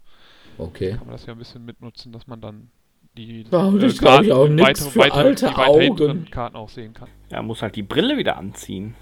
Ja. Na gut. Dann habe ich noch das Spiel Greenville 1989. Das ist ein Spiel, das ist sehr Stranger Things mäßig. Aber ich glaube, man wollte wieder die bösen, bösen Lizenzgebühren sparen. Das ist ein kooperatives, narratives Spiel. Und zwar ein Spieler hat einen Charakter, der irgendetwas Übernatürliches erlebt hat. Und muss dieses Erlebnis dann seinen Mitspielern beschreiben und die müssen ihn dann lokalisieren und ihn retten. Mhm. Und ja, wer jetzt da an die erste Staffel Stranger Things denkt, der denkt da möglicherweise nicht ganz falsch. Das ist erschienen oder wird erscheinen bei Sorry We Are French, was ich einen ziemlich geilen Namen für einen Spieleverlag finde. Und die stehen in Halle 4, äh, Stand D119. Das werde ich mir auf jeden Fall angucken. Wo coole Namen von Spieleverlagen. Äh, Too Fat to Fly fand ich. Da, die haben Moonshiners of the Apocalypse ja. als Spiel. Da fand ich das Artwork ziemlich cool. Das ist eigentlich auch der Hauptgrund, weswegen ich das in meine Liste aufgenommen habe. Anscheinend geht es dann immer darum, dass man, dass es irgendwie durch das, was man angepflanzt hat, sind ein paar Leute wahnsinnig geworden und man versucht dann also irgendwie erst zu überleben und Ressourcen zu sammeln und dann äh, am Ende zu fliehen oder als einziger zu fliehen und dabei trinkt man die Leute immer zu, also macht man immer Wettkampf trinken. Und, äh, okay. Das, das Artwork der Figuren sieht sehr lustig aus, sehr comichaft und fand ich jetzt vom Artwork her eben sehr witzig gemacht. Und deswegen, ich habe noch keine Ahnung, wie sich das genau spielen wird, aber das sah für mich ganz interessant aus. Okay. Mit Too Fat to Fly als Finde ich wohl auch einen guten Titel. Dann habe ich noch ein Spiel, und zwar ist das das Spiel Inquisitor. Das ist ein Alternative History Setting. Jesus ist vom Kreuz herabgestiegen und hat erstmal Rom besiegt. Und von daher ist das Christentum jetzt ja quasi die allgegenwärtige Staatsmacht. Und deswegen gibt es auch eine Menge Inquisitoren. Und in diesem Spiel spielt man einen dieser Inquisitoren und muss einen Kriminalfall lösen. Das Ganze basiert auf einer polnischen Buchserie, die in Polen wohl auch sehr gut läuft, die es aber nicht auf Deutsch gibt. Und ja, ich finde das eigentlich ein ganz interessantes Setting und ich mag ja Kriminalspiele, von daher werde ich mir das auf jeden Fall mal angucken. Ich hoffe, dass es zumindest auf Englisch ist und nicht nur auf Polnisch. Wäre hilfreich. Das ist ja, bei Red Imp Games erschienen, wo ich auch nicht weiß, ob und wo die auf der Messe sind. Ich habe gerade durch Zufall rausgefunden, dass es eine Erweiterung von Terraforming Mars gibt. Aber jetzt sehe ich, die gibt es schon seit letztem Jahr. Warum taucht die denn hier schon wieder auf? Weil es gibt eine neue. Ach. Oder sie kommt oder auf, auf Deutsch. Deutsch genau. Also es gibt zwei oder Möglichkeiten. Ist, es gibt ja. entweder eine neue oder es gibt eine auf Deutsch, die ja. vorher nicht auf Deutsch war. Okay. Aber da wir gerade beim Mars sind, also ich habe meine ganzen Informationen ja von boardgamegeek.com äh, genommen. Da gibt es halt ein Spielpreview, wo man alle bisher bekannten Spiele, die da neu erscheinen oder quasi gelistet sind. Und da hatte ich dann mal nach Hot Games, also die, die am meisten Likes bekommen haben, sortiert gehabt. Und da war ähm, von Eagle Griffin Games on Mars das meist äh, hochgewertete Spiel. Es scheint ein Area Control, Area Influence Spiel auf dem Mars zu sein. Viel mehr weiß ich jetzt darüber aber auch nicht und aber es scheint ein bisschen Bass zu bekommen. Okay. Habe ich noch nichts von gehört. Mhm. Ja, ich, also es gibt schon Rado-Previews äh, davon, aber ich habe mir das jetzt auch noch nicht anschauen können. So viel Zeit hatte ich jetzt nicht. Ja. Ich bin über Barbaria gestolpert. Du bist anscheinend eine Barbarengruppe, Horde oder wie auch immer und versuchst dich mit deinen Mitspielerinnen und Mitspielern zu messen, indem du lustig durch die Gegend würfelst und ja, genau, und Karten ausspielst. Sieht sehr überzeugend aus. Ja, es hat allerdings schon etwas Kritik gekriegt, dass die Darstellung etwas sexuell anzüglich sein soll. Ja, definitiv. Bei Barbaren ist Bei das ja auch. Oh ja, doch, in der Tat. Also es ist. Wenn ja. es so Richtung Conan der Barbar geht, da. Also ich muss ah. sagen, wenn man mich da im Lendenschutz abbilden würde, wäre das auch schon sehr anti-anzüglich. Ja, das, das, ich weiß nicht, ob das auf eine Karte passt, aber ja, das ist schon mal äh, möglich. Ja, in der Tat ist es ein wenig anzüglich. Aber es, es sah lustig aus. Also ich habe noch keine Ahnung, was man da tun muss, aber es, es sieht lustig aus. Ne? Muss man auch mal sagen. Barbarian, okay. The Card Games. Dann habe ich jetzt tatsächlich ein Spiel von Ravensburger. Ach was. Wie, Wie kommt das denn? Verklickt. Ich bin ja. doch der hier, der rumklickt, wahllos. Nein, das ist dann ein Spiel von Ravensburger, was es garantiert nicht auf Deutsch auf der Messe geben wird. Ah. Und was auch von Ravensburger in Deutschland nicht vertrieben wird. Oh. Von daher ist, glaube ich, die Messe die einzige Möglichkeit, vernünftig daran zu kommen. Zwar ist das das Spiel Horrified. Das ist ein Spiel, wo man Koop gegen B-Movie-Monster in einer Stadt angeht. Also da hat man dann so Monster wie ja, Graf Dracula, allerdings auch das Monster aus der Schwarzen Lagune, Frankensteins Braut inklusive ihrem Ehemann und ja, macht eigentlich einen guten Eindruck. Ich finde das ja immer schade, dass Ravensburger jetzt einige Spiele, zum Beispiel auch dieses Jaws, nur in den USA rausbringt und nicht in Deutschland, weil sie wahrscheinlich der Auffassung sind, hier in Deutschland kauft das keiner von uns, weil da haben wir einfach ein anderes Image. Ja. Und in den USA haben wir dieses Image einfach noch nicht. Also so dieses Familienspiel und Puzzle-Image. Aber von daher, Horrified würde ich, glaube ich, mir ganz gerne besorgen. Ich hoffe, dass die das am Ravensburger Stand haben. Nicht, dass die sagen, ja, Freunde, wir sind hier in Deutschland, wir vertreiben das ja nur in den USA. Das fände ich ein bisschen scheiße. Ja. Ich bin, ich bin wieder bei einem bekannten Titel gestolpert. Es kommt ein Rick and Morty Game raus als Brettspiel. Also für die Fans unter euch, die Rick and Morty, die Zeichentrickserie mögen, scheint das eine halbwegs gelungene Spieleadaption zu sein. Ich bin mir aber nicht sicher, ob es auf Deutsch oder Englisch erscheint. Hier sind die Karten alle abgebildet in Spanisch. Mein Spanisch ist jetzt not so gut, like my English, you know. Und ja, worum geht's inhaltlich? Du musst ähnlich wie im klassischen Rick and Morty Universum durch Portale reisen und irgendwelche Submissionen lösen, um Punkte zu sammeln. Und wie ist es so schön beschrieben? Gewonnen hat der, der am Ende am meisten Punkte hat. Dann dachte ich mir, klingt gut, ist schon mal eine schöne Einleitung, dürfte dir gefallen, ne? ja. Ich habe nichts gegen die meisten Punkte. Gut, ist jetzt nicht die unbedingt die fantasievollste Gewinnmethode, aber richtig, ja. geht halt manchmal nicht anders.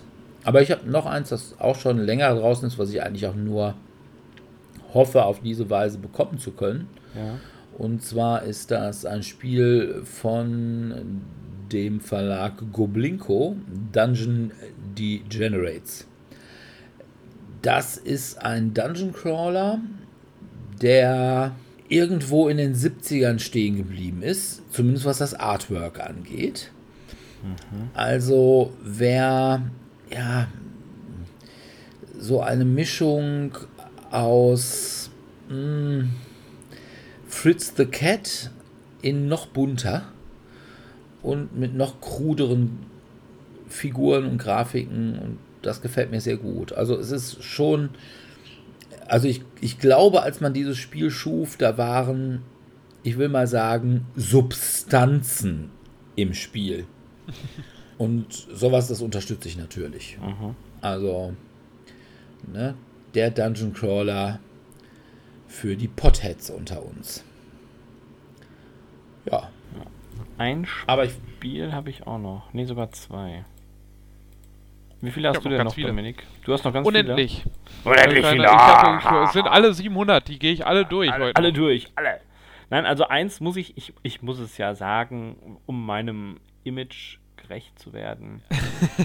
das, das, konntest du nicht weglassen, ne? Das konnte ich nicht weglassen, da muss ich jetzt drüber sprechen. Es kommt von Pegasus ein neues Pummel-Einhorn-Spiel raus mit dem Titel Pummel and Friends, die große Eskalation. Also Wahnsinn, dieser Wortwitz. Ich bin begeistert. Ich glaube, ich gehe mich eben verstecken, weil es mich sonst auffrisst vor Begeisterung. Also ist ungefähr so wie die ähm. Wortwitze von dem Videospiel, was ich letzte Woche ich, vorgestellt habe, mit der Pandemie. Ja, helft Pummel dabei, seine Lieblingssüßigkeiten zu sammeln. Alleine schon der, der Klappentext spricht mich derart an, dass mir schlecht wird vor Freude. Damit in der Glitzerwelt das jährliche Regenbogenfest gefeiert werden kann, muss Pummel noch jede Menge Süßigkeiten besorgen. Also ich weiß nicht, welche Süßwarenkette da hinten dran steckt oder wo die von irgendwelchen Subgruppen äh, Geld bekommen, dass sie das so krass promoten. Ich finde auch den ersten, das erste Kommentar sehr schön. I don't understand anything I'm seeing here, but I signed it. It looks funny. Und dann denke ich mir, ja, genau, das ist die richtige Einstellung. Ich verstehe auch oft nicht, was die da machen, aber es sieht lustig aus, ne? Nimm's mal mit. Okay. Wo wir bei Regenbogen gerade waren, ja. das äh, beste oder hübscheste Cover geht für mich an Ludi Creations mit On the Underground. Leider ist es das Spielbrett, weil es Underground, es geht halt um die Londoner oder alternativ die Berliner U-Bahn ist das Spielbrett dann jetzt nicht mehr ganz so spannend, aber wenn man sich On the Underground das Cover anschaut, denkt man, oh, so viele Farben. Und dann das Kennzeichen. Ich kenne ich kenn das Riesenrad, ich erkenne Big Ben, ich erkenne Tower Bridge oder ich kenne den Alex oder ja, oder den Reichstag oder was auch immer. Aber das, das hier sieht halt, also quasi, als wenn man da so einfach mit Farbklecksen da drauf gemalt hat und dann dabei ein bisschen die Sehenswürdigkeiten der jeweiligen Stadt präsentiert. Also das sieht schon, das Cover sieht sehr schön aus. Die, das Spielbrett dann so nicht mehr. ist halt dann irgendwie, dass man halt die verschiedenen Züge von einem Punkt zum anderen verbinden muss. Äh, also im Grunde ein bisschen, hat sie jetzt für mich so ein bisschen wie Zug um Zug gelesen, aber ähm, vielleicht ein bisschen komplexere Technik dahinter. Dann habe ich jetzt zwei Spiele, die sowohl auf Dominiks als auch auf meiner Liste sind. Das eine ist Paranormal Detective. Warum ja. weißt du, dass das nicht auch auf meiner Liste ist? Äh, weil wir wissen, was du vorhin wir, gesagt hast und auf die Liste gepackt hast, noch gerade schnell. Und weil einfach die Wahrscheinlichkeit in fünf Minuten aus 750 Spielen, die beiden gerade zufällig rauszuwählen, einfach relativ gering ist. Also Paranormal Detective ist, ich würde mal sagen, Mysterium gemischt mit Activity. Also man ist wie bei Mysterium wieder der Geist eines Ermordeten und muss dann seinen Mitspielern, die alle eben Paranormal Detective sind, irgendwelche Hinweise geben. Das macht man aber diesmal nicht durch Karten, sondern indem man irgendwelche Dinge arrangiert, indem man Tarotkarten ausspielt, indem man auf so einem Witchboard irgendwelche Wortpuzzles herstellt oder irgendetwas mit der Hand seines Mitspielers malt. Und das finde ich eigentlich, es hört sich lustig an. Ja, das klingt echt witzig. Es erschien oder es erscheint bei Lucky Duck Games. Die sind in vier und da die Stände F110 und H106.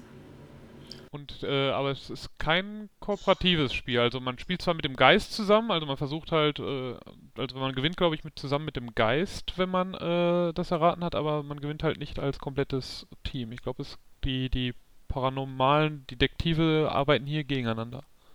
Ah, okay. Zumindest habe ich jetzt nichts davon gelesen. Also es scheint hier irgendwie entweder ein Detektiv gibt die richtige Antwort und dann gewinnt er zusammen mit dem Ghost-Spieler oder irgendwie die Detektive haben keine Interaktionskarten mehr. Und dann gewinnt nur die Person, die die meisten Informationen gesammelt hat. Okay. Na gut, das wusste ich jetzt nicht. Also zumindest schien mir das, als wenn es jetzt irgendwie doch anders ist. Ich möchte meine Hand hier nicht ins Feuer legen. Ich habe es noch nicht gespielt. ich habe auch noch kein Spiel davon gesehen, aber ja, aber es sah auch wirklich cool aus wieder. Okay. Oh, es gibt. Das andere Spiel, was wir beide auf der Liste haben, ist das Spiel Morn Quest. Erscheint bei Backspindle Games, Halle 5, Stand B130. Ja, die Miniaturen sehen wieder cool aus, ne? Ja, und ich mag ja an sich äh, Backspindle Games. Die machen eigentlich wirklich gute Sachen. Die haben zum Beispiel Luchador rausgebracht und die sind wirklich sehr, sehr nett da alle. Und dieses Morn Quest, da geht es, glaube ich, um einen kleinen Jungen, der in irgendeiner Weise in so eine Feenwelt reingezogen wird und jetzt verhindern muss, dass irgend so eine große, böse irische Fee irgendwie auf die reale Welt losgelassen wird oder so. Also sah ganz nett aus. Also fand ich wohl, es ist wohl auch, glaube ich, ein Buch, ein irisches Kinderbuch. Ja, das ist, glaube ich, ein Buchreihe, ja. Und ja, Spiele nach Buchreihen, das finde ich ja nicht grundsätzlich falsch. So, Gut. Sebi wollte gerade noch was sagen. Ja. Ja, ich habe ein lustiges Spiel gefunden, aber mein Rechner ist gerade abgestürzt. Es gibt ein neues Känguru-Chroniken-Spiel mit oh die, Gott. die Würfel-WG. Ist das besser als die bisherigen erschienenen? Ich weiß es nicht. Also ich konnte es nicht laden. Ich erwarte eigentlich nicht. Ich glaube, es hat dasselbe Niveau wie die von mir immer so hoch angepriesenen Pummel-Einhorn-Spiele. Mit dem Unterschied, dass das, die verkauft sich halt einfach gut. Ne? Also das muss man sagen. Aber dann Wobei es ist auch... Hm? Känguru-Chroniken ist doch wirklich, das ist doch äh, ja, Polizsatire für Doofe. Ja, das hast du ja, ja schon mehrfach äh, erklärt. Aber es wird gehört, also darum geht es ja, ne? Sex sells ja. und manchmal äh, auch auch doof halt, auch doof das halt. ist richtig. Ich habe noch ein anderes lustiges Spiel gefunden. Es ist, es ist so eine Art Partyspiel. Stupid Das. Wo es darum geht, dass du erraten musst, ob die erfundene Todesart, die beschrieben wurde, tatsächlich erfunden ist oder ob jemand tatsächlich so gestorben ist. Ich glaube, das ist ein bisschen makaber, aber könnte echt witzig sein. Hört sich so ein bisschen an wie Darwin Awards das Spiel. Ja, es geht so in die Richtung. Also, äh, du wirst dich totlachen. Hahaha. Ha, ha. Das äh, Partygame für bis zu acht Personen. Nee, sechs, sechs Personen. Hm, okay. ja, Gottchen, na, ich gebe ihm mal keine Sterne, ist auch erst ab zwölf. Aber, pff, ja, oh, das kann man, denke ich, auch als Kartenspiel rausbringen. Aber es gibt immerhin einen kleinen aufsteckbaren Sensenmann. Na, immerhin. Okay. Dann habe ich noch Possession, a Demonic Card Game von Crooked Tower, auch wieder Halle 4 und Stand A101. Bei mir ist immer alles in Halle 4 und 5, glaube ich, zumindest das meiste. Oh. Und Es geht darum, ein ja, Kartenspiel, wo Dämonen gegeneinander antreten. War, da fand ich vor allem die Grafik ganz toll. Die ist nämlich sehr gritty. Und man kann da, glaube ich, auch irgendwelche Passanten oder irgendwelche Bürger in so einer mittelalterlichen Stadt übernehmen und die dann eben quasi besessen machen und so. Also hört sich erstmal gar nicht schlecht an und wie gesagt, die Grafik finde ich schon ziemlich geil. Hm. Also ist eine tolle Sache. Hm. Ich habe Jagged Alliance, The Board Game, gefunden. Ja, gibt es eigentlich auch schon, war als Kickstarter erstmal. Ja. Und ist, ich finde es, glaube ich, gar nicht schlecht. Also ich habe auch gerne früher Jagged Alliance gespielt, ja, aber ich glaube, ich das Problem, was die Leute hatten, die Jagged Alliance gemacht haben als Kickstarter, war, äh, dass Jagged Alliance halt eben nur in Deutschland wirklich richtig gut war. Ja, richtig gelaufen ist. Also in den USA hat kein Mensch Jagged Alliance gespielt. Ja, das sieht echt gut aus. Also so vom Umfang her und was da alles mit dabei ist. Und es hat so ein bisschen die Dimension von Zombie-Side. Scheint auch ähnlich im Spielmechanismus zu sein. Rundenbasiert und alle laufen durch die Gegend und kleine Püppchen und hm.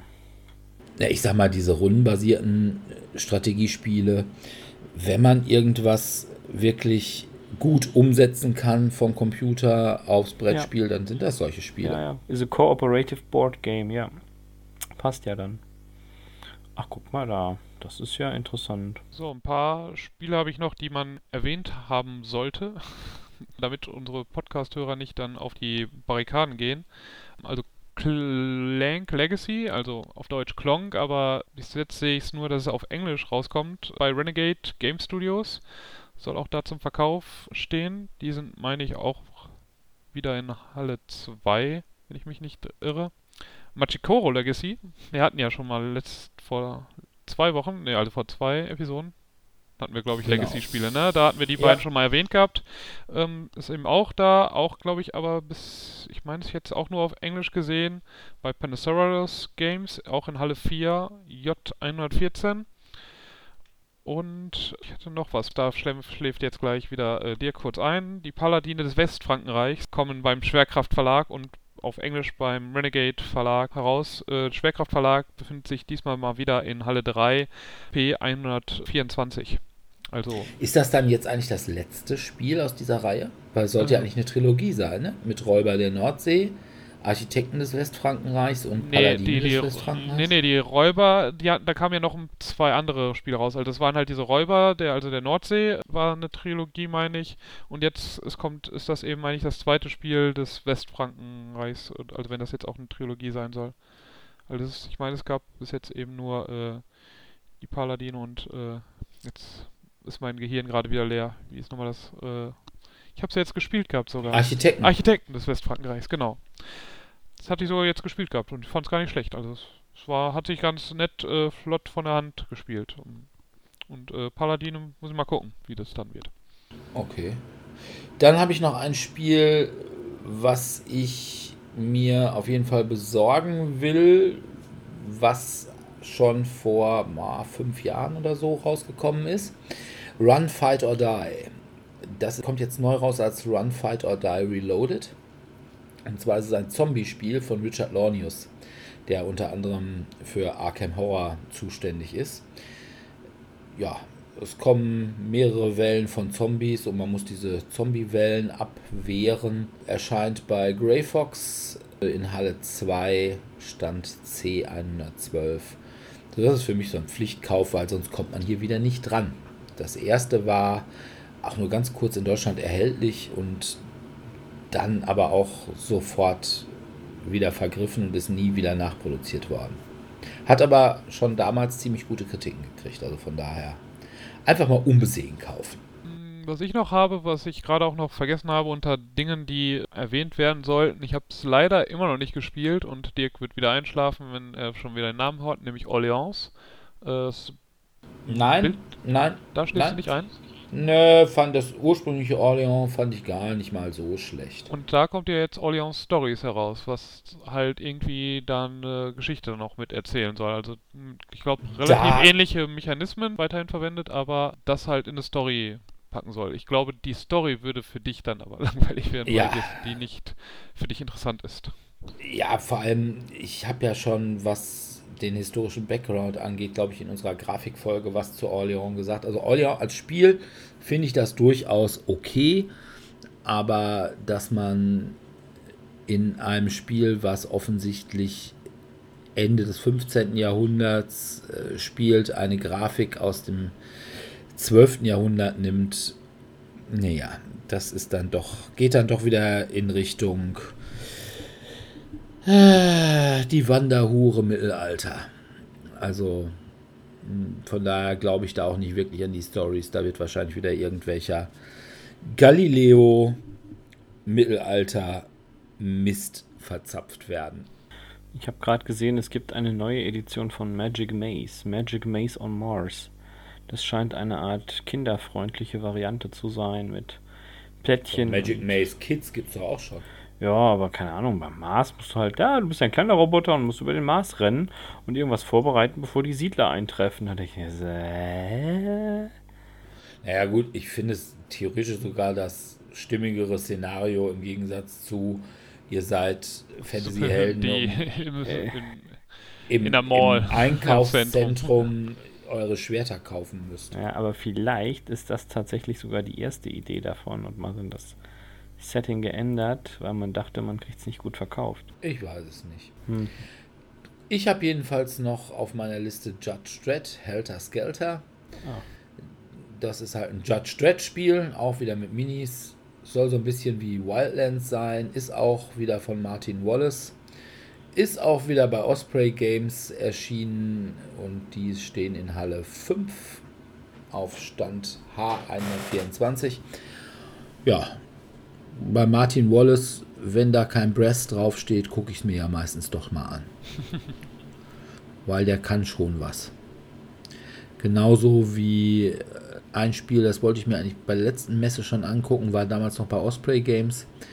Äh, Nanty Narking was das alte Ankh-Morpork von Martin Wallace ist, was jetzt nur auf London Ende 19. Jahrhundert umgemünzt ist, muss ich mehr sagen. Das ist allerdings diesmal nicht mehr bei Osprey Games, sondern bei Phalanx. Und ich denke mal, dieses Jahr werde ich es mir dann doch mal angucken. Okay. Ja, dann hatte ich noch von Days of Wonder, die ja eigentlich, was so Familienspiel angeht, immer ganz gut aufgestellt sind, wobei jetzt das letzte, glaube ich, nicht mehr ganz so, letzten ein, zwei nicht mehr ganz so erfolgreich waren. Deep Blue soll ein Press Your Luck, also wo man halt versucht, möglichst weit äh, oder so möglichst Wrack zu tauchen. Genau, ne? vom Wrack zu tauchen. Days of Wonder typisch sieht es eigentlich vom Artwork her ganz cool aus. Wie gut dann das Spiel ist, wird sich zeigen, aber das also Material sei jetzt auch zumindest auf dem einen Bild, was man bisher sieht, was aber auch eher ein Computerbild, glaube ich, sein soll. Zumindest sieht die Tasche, die man da, woraus man irgendwelche Sachen ziehen soll. Sieht ein bisschen äh, klobig aus. Aber ansonsten mal sehen, wie das wird. Also da so ein, manchmal so ein leichte, leichteres Spiel und äh, Press Your Luck finde ich generell auch nicht unattraktiv. Okay. Dann habe ich noch wieder von Van Ryder Games, äh, Halle 5, Stand G108, Detective City of Angels. Das hat nichts mit dem Detective von Pegasus zu tun, sondern ist gänzlich anders. Es ist alle gegen einen. Also alle spielen irgendwelche Ermittler und einer spielt, ja, ich will nicht sagen den Täter, aber so irgendwie denjenigen, der diese Ermittlung in irgendeiner Weise sabotieren will. Ja, Detektivspiel, ne? Reicht für mich auch wieder aus. Das spielt so in den 40er Jahren, glaube ich. Und äh, erinnerte mich so ein bisschen an dieses Videospiels. Wie hieß das denn nochmal? Äh, irgendwie Los Angeles Noir oder irgendwie so. Und ja, werde ich mir auf jeden Fall mal angucken. Kann möglicherweise doch was. Dann eins, was ich ungesehen kaufen werde. Bei Zoch erschienen oder wird erscheinen Menara Rituals und Ruins. Also eine Erweiterung zu Menara. Ja, aber ist, glaube ich, eine, eine Standalone-Erweiterung, aber ist mir doch Wurst, ist Menara. Das war echt lustig. Das ist echt ein lustiges Im Spiel. Zweifel sind mehr Klötzchen und mehr Zwischenplatten drin. Das reicht mir dann durchaus auch. Vielleicht auch mal so richtig perverse Sachen. Du musst den ganzen Turm ins andere Zimmer bringen oder so. Also ich habe schon einmal ein eigenes Du musst Stockwerk blind- verschoben. Das war schon echt schwierig. Für Leute, die so richtig Haare auf der Brust Ja, haben. oder nimm dir die Brille deines Mitspielers und zieh sie auf und verschiebe danach irgendwas. Ich habe noch Shake Up. Das ist ein Reverse Deck Building und man ist ein Business Consultant. Und jeder Mitspieler hat erstmal den gleichen Stuff auf der Hand und da muss man ja quasi die Kosten senken und die Einnahmen steigern. Und ich glaube, man muss eine Menge Leute entlassen und als Spiel finde ich das, glaube ich, ganz witzig. Ist Ist halt was für einen guten Liberalen. bestimmt von Procter Gamble subventioniert. Nein, es ist von Medieval Lords. oder so. Halle 5 stand L126. Dann habe ich noch Feuer frei von 2F Spiele. Ist Friedemann Friese, finde ich ja grundsätzlich gut und das ist diesmal Fabelsaft mit einem Space Shooter Thema. Aber auch nur So für sah es ein mir bis zumindest zwei aus. Spieler, ne? Also es, also das ist Ja, Also es scheint auch so, also die zwei Spieler spielen dann, glaube ich, auch zusammen. Also kooperativ, meine ich, wenn ich das richtig gelesen hatte. Aber es war darüber noch relativ wenig Information. Ja, das ist richtig. Und ich habe vor allem noch keine Grafik gesehen. Und ich finde ja, bei Friedemann Friese geht auch viel bei mir über die Grafik. Und wenn das eine lustige Grafik ist, dann bin ich da erstmal ein Freund von. Wenn das so eine normale Grafik ist, dann eher mal nicht so. Schauen wir mal. Aber das Faultierspiel interessiert dich nicht so? Nee, das interessiert mich nicht so. Ach, das Obwohl ich ja ich jetzt aber schon wieder interessant, ne? Obwohl ich ja Fabelsaft eigentlich ein manierliches Spiel finde. Aber das war mir dann immer ein zu doofes Thema.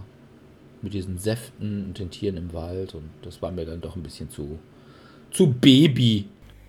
Ja, aber das Faultierspiel klingt gut. Von wem hast du das denn gefunden?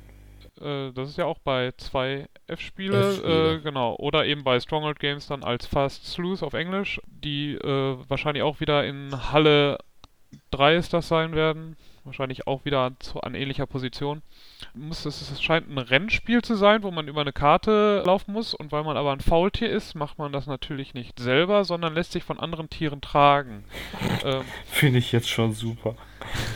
und die haben dann halt unterschiedliche Fähigkeiten. Also irgendwie der Esel, der kann halt relativ viel äh, Gelände laufen, ist jetzt nicht das schnellste Tier, aber kann halt auch in die Berge oder sowas gehen, traut sich dann aber nicht über die Brücken bei den Flüssen, da wird er dann doch störrisch.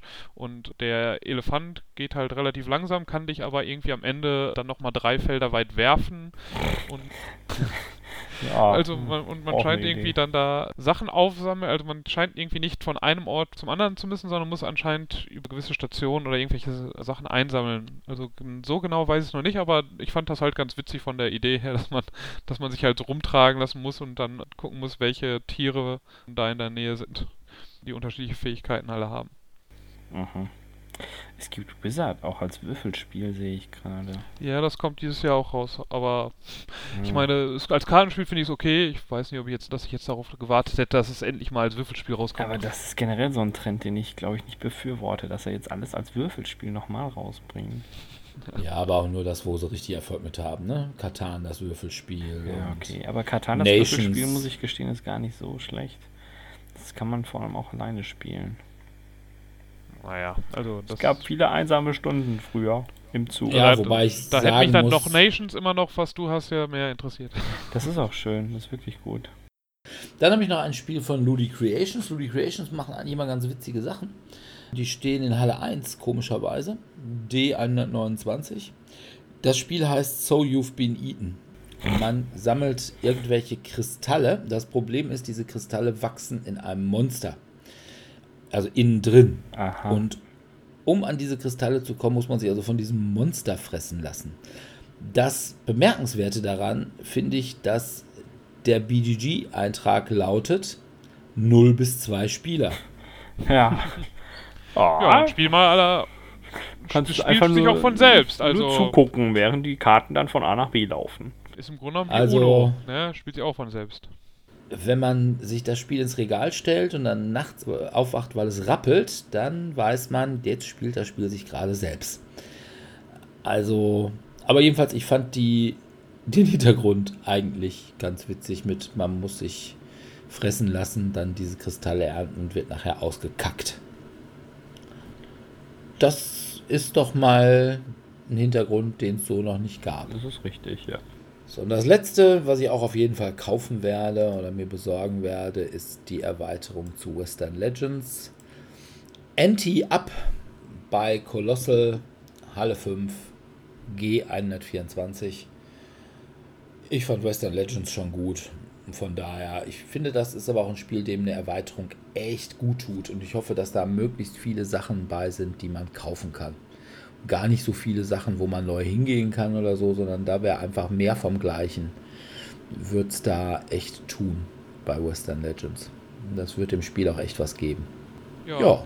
Ich habe noch, einziger, wenn wir jetzt gerade bei Erweiterungen sind, habe ich noch Roleplayer. Also auf Englisch ist es glaube ich schon länger raus. Monsters and Minions und das kommt jetzt auch auf Deutsch bei Pegasus heraus und dort kann man jetzt noch zusätzlich eben anstatt einfach nur seinen Charakter zu verbessern und auf dem Markt was zu kaufen, kann man jetzt auch versuchen eben Monster zu besiegen und dadurch noch ein paar Siegpunkte zu bekommen, wenn, vor allem wenn man dann sich vorbereitet auf das letzte Endmonster.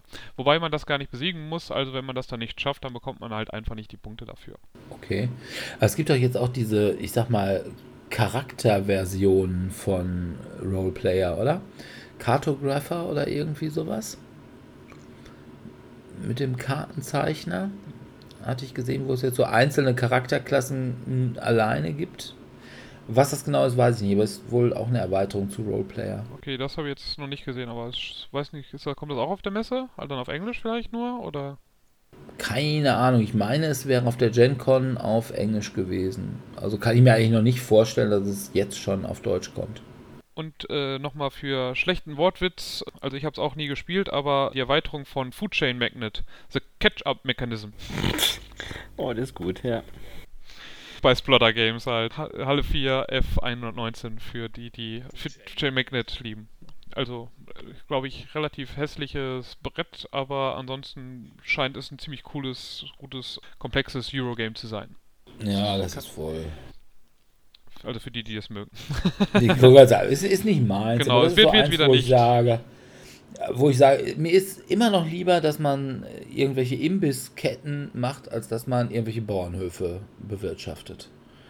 Da liegt mir das Thema einfach näher. Und weil neben alles wird besser mit Cthulhu, alles wird besser mit Zombies, muss auch Bang the Dice Game noch ein Undead or Alive Erweiterung bekommen. ich hatte immer gedacht, die gäbe es schon längst. Aber nee, es gab eine, das war eine andere, eine, ja, nochmal eine wie war hieß denn die andere Erweiterung? Es gab noch eine Erweiterung, meine ich, dazu. Die gibt's auch auf Deutsch, aber die kommt jetzt, glaube ich, erstmal nur auf Englisch. Zumindest hatte ich es jetzt bei BGG nur auf Englisch gesehen. Aus.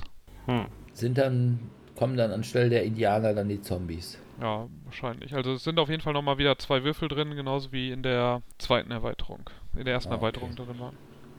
Okay. Na gut.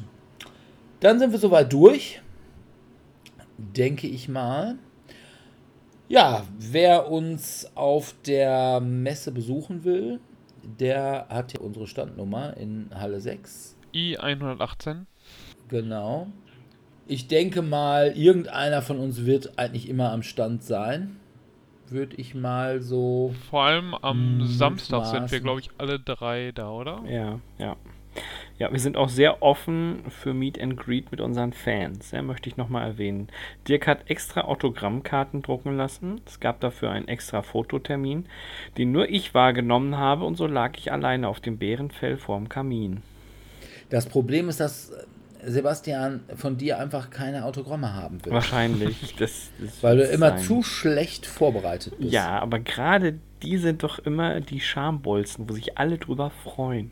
Wenn's dann, ja? Wenn dann wieder über. Die einen Pummel sagen so, die anderen sagen so. wieder über das Pummel ein ja, geredet wird. Ja. Aber wer vor der Messe oder auch danach mit uns spielen will, der kann das wie immer jeden ersten Dienstag im Monat im Cabaret Kö in Dortmund-Hörde und jeden Mittwoch und Donnerstag im Wechsel im Tellurien in Dortmund-Eichlinghofen. Und das ist wir eben auch der Stand, wo wir sein werden. Ich weiß gar nicht, ob wir das überhaupt erwähnt haben. das wird halt da aus. Ja, stimmt, das ist der Stand Tellurien. von Tellurien. Tellurien. Ja. Wenn dann da, wir haben keinen eigenen Stand, dafür reicht es noch nicht. Vielleicht nächstes Jahr mal gucken. Nur wir könnten uns ja bei diesem komischen, dem Beeple-Netzwerk, könnten wir uns ja einmieten. Müssten wir allerdings ins Beeple-Netzwerk. Ich glaube, da möchte ich nicht rein. Na gut. Aber ja, wer mit uns spielen will, kann das dort tun. Ansonsten hören wir uns hoffentlich wieder in zwei Wochen.